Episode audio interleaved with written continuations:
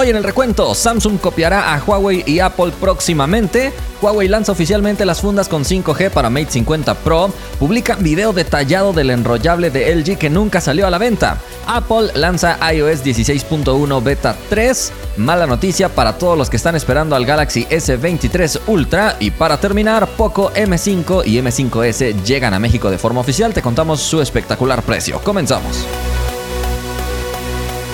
Hola, gracias por estar una vez más por aquí en el recuento. Le agradecemos a todos los partners que nos apoyan: Samuel, Agus, Andrés, Iván, Agustín, José, Chavita, Vidal, Giuseppe, José, Urs, Jessica, Mar y Gustavo. Muchísimas gracias por formar parte de este grupo de partners del recuento que hacen posible este espacio. Si alguien quiere formar parte de este grupo, recuerden que pueden pulsar el botón unirse al lado del botón suscribirse en el canal de YouTube. Por lo pronto, todos asegúrense de estar suscritos, que eso es totalmente gratis, y también seguirme en todas las plataformas sociales Asegúrense también de haber calificado ya el recuento podcast en Spotify o su plataforma favorita. ¿Qué te parece si ahora revisamos los resultados de la encuesta del video pasado? Te pregunté si crees que las motos voladoras serán parte del futuro. La mayoría, con un 48%, vota que sí serán el futuro, pero para diversión. Otros 27% dicen que sí como transporte y un 25% está más incrédulo y dice que esto no será parte del futuro. Participaron más de 28 mil personas. Leonardo dice, serán parte del futuro, pero siempre y cuando no dependan de hélices para levitar en el aire. Por ahora solo serán drones gigantes. Alejandro dice, creo que a las motos siempre se les va a tener miedo por parte de algunos, pero para los que ya estamos en este rollo de moto, para todo, así llueva o lo que sea, no le veo el problema de que sea para transporte. El futuro es hoy, viejo, jaja. Y finalmente dice, Cinet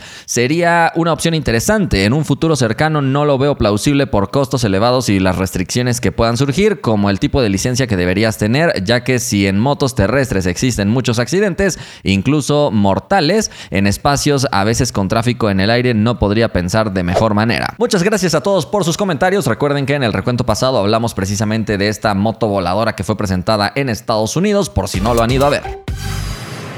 Vámonos a la primera noticia. Huawei y Apple recientemente presentaron dispositivos compatibles con conexión satelital. Eso sí, solamente para mensajes de emergencia o cosas así. No significa entonces que esta conexión satelital sea para decirle adiós a las compañías telefónicas. Ahora la próxima marca que podría unirse a esta tendencia sería Samsung. Esto según lo reportado por un filtrador llamado Ricolo 1 a través de su cuenta de Twitter, aunque personalmente no le creería mucho a este filtrador porque no lo conozco conozco demasiado. Además de que no fue muy preciso indicando en qué serie Samsung podría poner este tipo de conectividad. Pero ahora que Apple hizo este movimiento, probablemente Samsung lo pueda poner en su serie Galaxy S23. Sin embargo, ya estamos muy próximos a esta presentación y si Samsung no tenía eso planeado, probablemente no lo vaya a lograr poner hasta la próxima generación. Y es que recordemos que Samsung últimamente ha ido a pasos muy lentos, al igual que Apple. Sin embargo, Apple parece que por lo menos en esta generación dio un paso adelante y vamos a esperar para ver si Samsung finalmente lanza algo así porque su competencia en el mercado Android hasta el momento no parece darle muchos problemas. Huawei, por supuesto, que ya puso esta función, pero el hecho de no tener servicios de Google está haciendo que realmente no se le considere tanto como competencia para Samsung, pero vamos a ver, el tiempo lo dirá.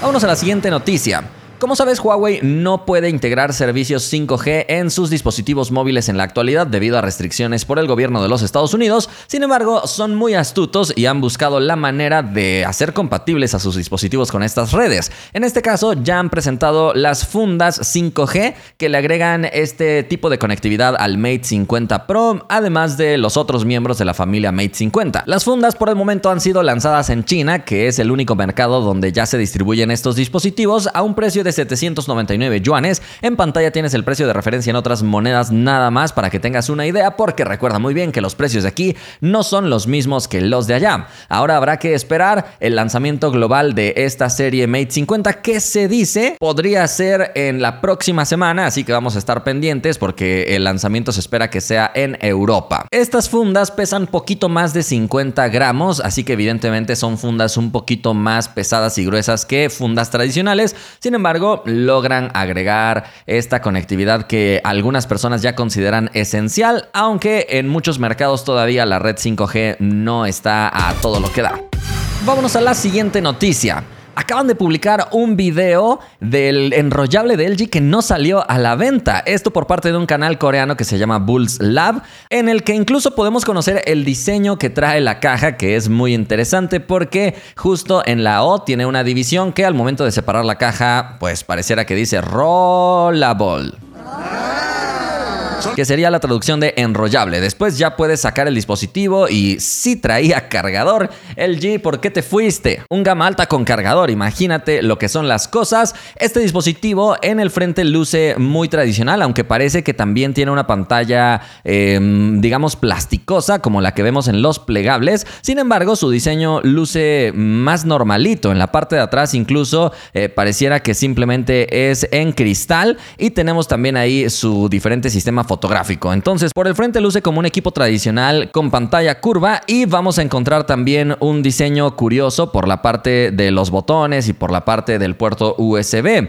Después vamos a poder activarlo como normalmente lo activas, pero aquí es donde viene lo curioso. Tenemos un marco un poquito más grande arriba y abajo, pero su pantalla tradicional es de 6.8 pulgadas, sin embargo cuando la desplegamos con un gesto puede llegar a 7.4 pulgadas, haciendo que tengas una vista mucho más amplia. Además, el equipo automáticamente va a adaptar su vista y cuando lo giras de forma horizontal parece que sí logra aprovechar de mejor manera por la proporción de la pantalla el modo de pantalla completa. Así que si estás viendo un video y expandes a modo horizontal, pues automáticamente se iba a adaptar. Y es una lástima que estemos hablando de esto en pasado porque el equipo, como te digo, nunca vio la luz. Lo más interesante es el efecto que se logra eh, precisamente al momento de enrollar y desenrollar esa pantalla, cómo se van adaptando las interfaces. Es algo sumamente satisfactorio. Un equipo que muchos de ustedes, incluso a través de diferentes encuestas que yo he hecho, han comentado que les resultaría más atractivo que los equipos plegables que Samsung está lanzando en la actualidad. Sin embargo, ese era de los últimos intentos de LG por sobrevivir, pero los altos precios de su gama media comparados contra los precios bajos y competitivos de las marcas chinas hicieron que LG terminara por abandonar el mercado. Este equipo incluso contaba con algunos botones a través de software para desplegar esa pantalla. Y simplemente para que veas la fuerza que tenían esos motores, este canal de YouTube colocó tres libros y el dispositivo fue capaz de moverlos. En caso de que con tu mano estés haciendo presión para evitar eh, este desenrollamiento de la pantalla, el equipo te lanzará una advertencia. O bueno, te lanzaba una advertencia. El mecanismo era completamente interesante, sin embargo, eso sí, nunca supimos si este equipo era resistente al agua, lo más probable es que no. Y si te lo preguntabas, la zona que se desenrolla sí se nota un poquito eh, como plegada, como esas veces que desenrollas tu cartulina y se siente que no está completamente plana, pues así muy similar se veía el efecto en esta parte de la pantalla, que de hecho quedaba como un poquito floja, que incluso podías presionar ligeramente.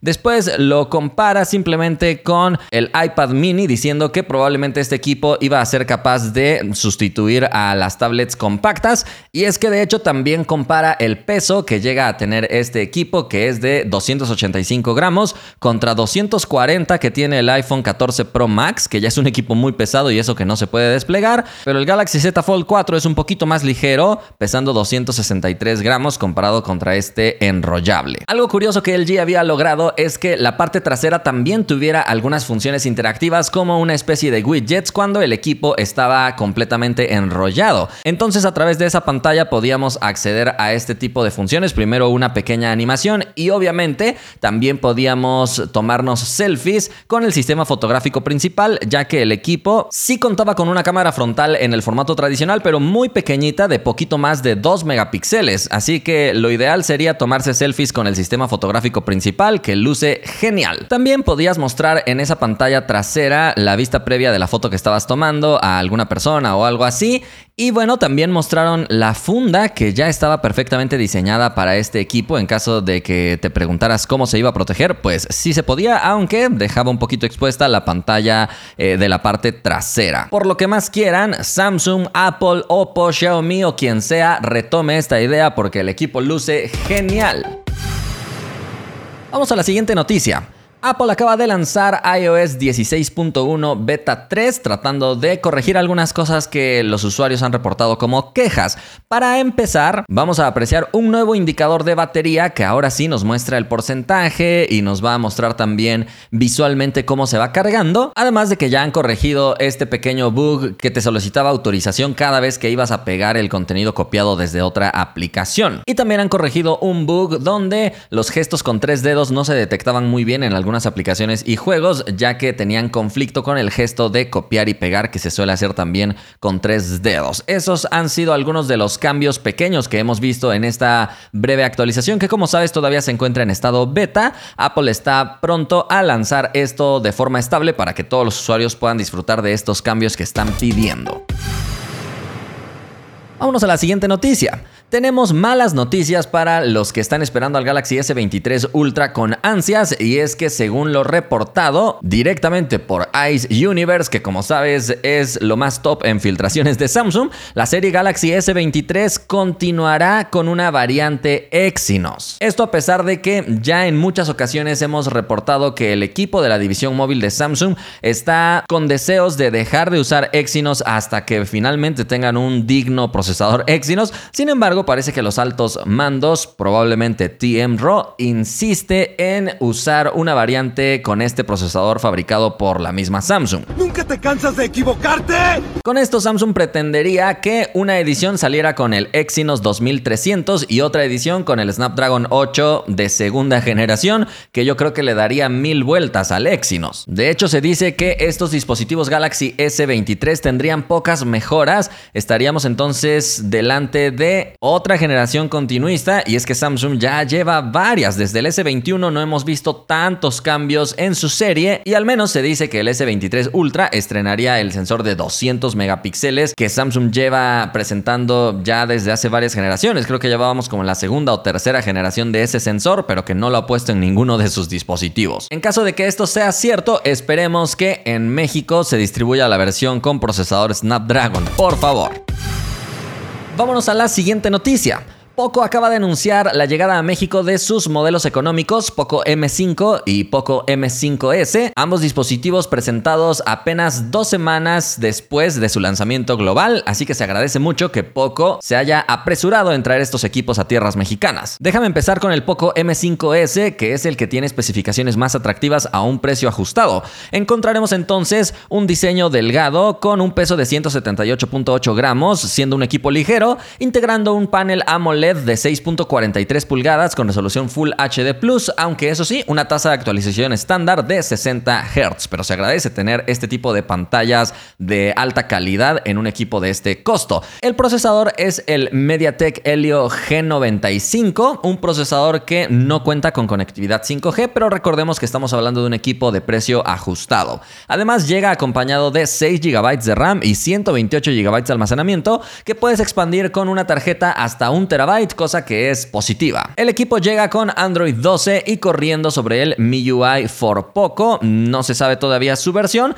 y el sistema fotográfico está compuesto por cámara principal de 64 megapíxeles, después cámara ultra amplia de 8 megapíxeles y después las de marketing. Yo lo que agradezco es que sí tenga cámara ultra amplia, otra vez en este rango de precio hay muchos fabricantes que ya están quitando la cámara ultra amplia, pero aquí se mantiene. La cámara frontal es de 13 megapíxeles y llega con una batería de 5000 mAh con carga rápida de 33 watts y obviamente el cargador sí viene incluido en la caja. Tenemos también lector de huellas lateral, sonido estéreo, eso es algo que tampoco se suele ver en la gama y sí trae infrarrojo para controlar equipos electrónicos, además de soporte para dos tarjetas SIM. Incluso el equipo llega con NFC y ahora sí déjame contarte su precio. 4.399 pesos mexicanos. En pantalla estás viendo precios de referencia en otras monedas, pero tómalo solo como eso porque los precios de aquí no son los mismos que los de allá. Eso sí, Poco asegura que estos precios son solamente en una etapa de lanzamiento, pero no se sabe cuál será el precio después de esta primera etapa, así que si los vas a comprar, pues igual y ponle un poquito de prisa. El Poco M5 llega en dos versiones, una con precio más ajustado todavía, que es el modelo con 64 GB de almacenamiento y una un poquito más cara con 128 GB, pero en ambos casos le puedes poner una micro SD de hasta un terabyte. Este equipo es un poquito más pesado,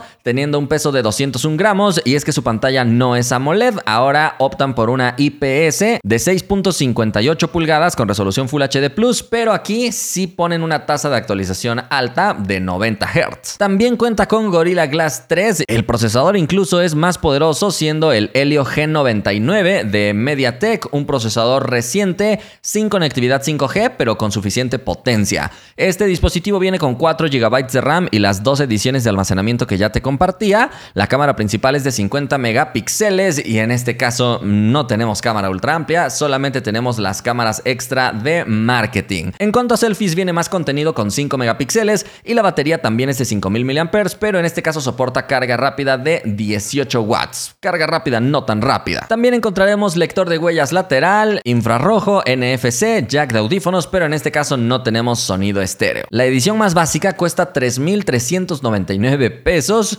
un precio muy competitivo, en pantalla ves el precio de referencia en otras monedas, mientras que la edición con 128 GB de almacenamiento cuesta 3.699 pesos mexicanos, otra vez en pantalla nada más estás viendo algunos precios de referencia, pero recuerda que los precios de aquí no son los mismos que los de allá. Como sabes, estos equipos de poco apuestan por una distribución principalmente en línea para tratar de ajustar sus precios, así que sus distribuidores oficiales son Amazon, Mercado Libre y tienda en línea Mi Store. Además, también los vas a poder encontrar en las Xiaomi Stores físicas, así que dentro de las tiendas físicas únicamente las de Xiaomi van a ser las oficiales. El M5S ya inició su venta, pero el M5 va a esperar hasta el 2 de octubre para iniciar todo este proceso. Esperamos tenerlos pronto por aquí para poder hacerle unboxing, review completo y todo lo que quieras, así que asegúrate de estar suscrito y seguir nuestro contenido.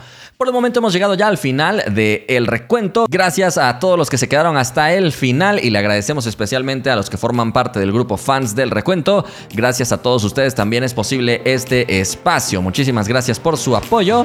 Espero que hayan disfrutado todo esto y nos vemos la próxima.